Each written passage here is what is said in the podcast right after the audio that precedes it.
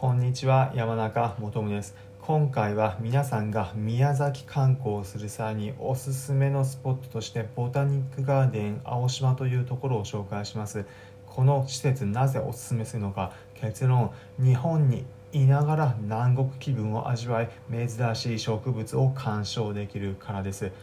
どんなところなのかというといろいろな南国にあるような植物が見られる植物園になっています。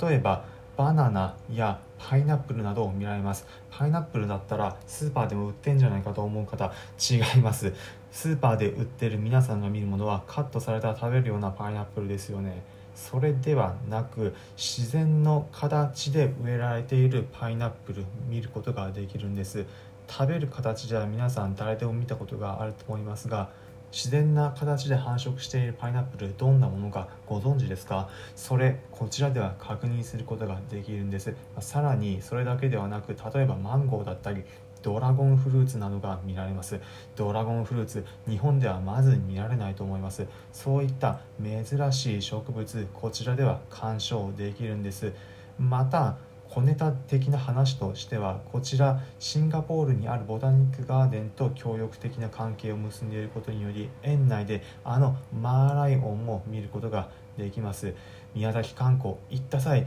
いろいろな自然に親しめる場所なので皆さん一度訪れてみてはいかがでしょうか。場所は宮崎市内から鉄道に乗って青島駅まで直通で行き青島駅から徒歩10分ほどのところにあります。ちなみに入場料無料です。